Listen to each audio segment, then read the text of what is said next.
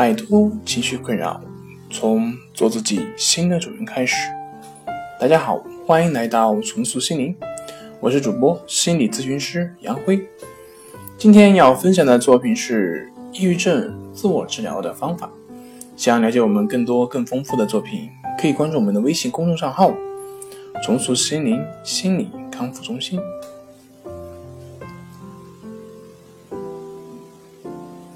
抑郁症是一种常见的精神病，它的主要表现是悲观、烦躁、绝望、失眠、饮食习惯改变、兴趣减少或注意力分散，对女性社会职责有抵触感、极度疲劳感、反应迟钝或敏感、有自杀念头等。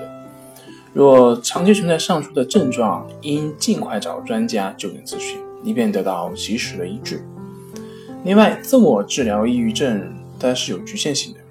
一般轻度的患者可以尝试自我调整，如果经过一段时间自我调整无效或者效果甚微，应及早寻求心理康复中心等专业机构的一个帮助。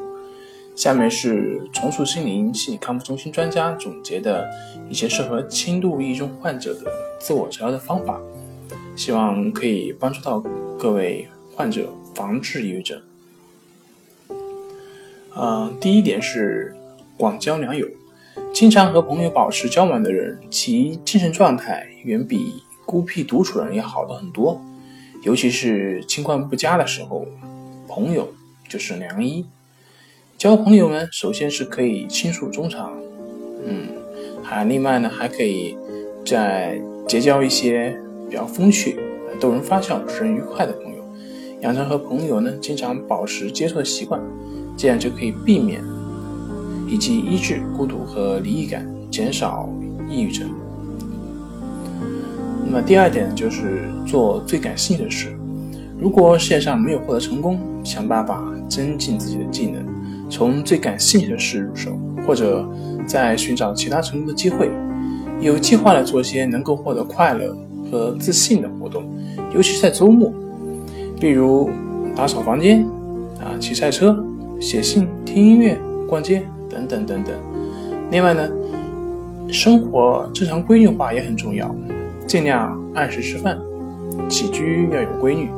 每天安排一段时间进行体育锻炼，参加体育锻炼可以改善人的精神状态，提高植物神经系统的功能，有益人的精神健康。嗯，第三点就是多吃些富含维生素 B 和氨基酸的食物，如谷类、鱼类。绿色的蔬菜、蛋类等等，对于摆脱抑郁症也是很有作用的。